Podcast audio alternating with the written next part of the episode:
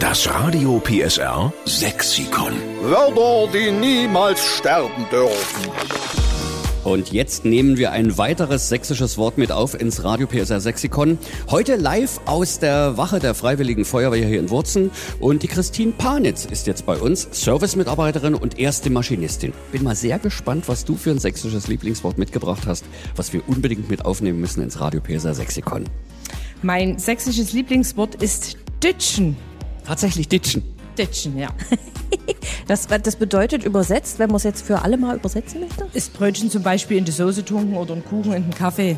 Oder so ein Keks in Kaffee, genau. Nein, ditschen. Das sagst du, ditcht eben gerne. Ich, genau, genau. Ich würde auch sagen, weil ansonsten schmeckt es ja gar nicht. Sonst ist es zu trocken.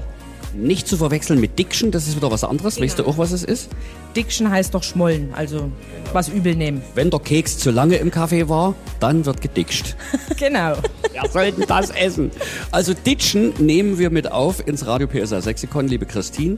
Und äh, wir schreiben dahinter, es kommt von Christine Panetz von der Freiwilligen Feuerwehr Wurzen.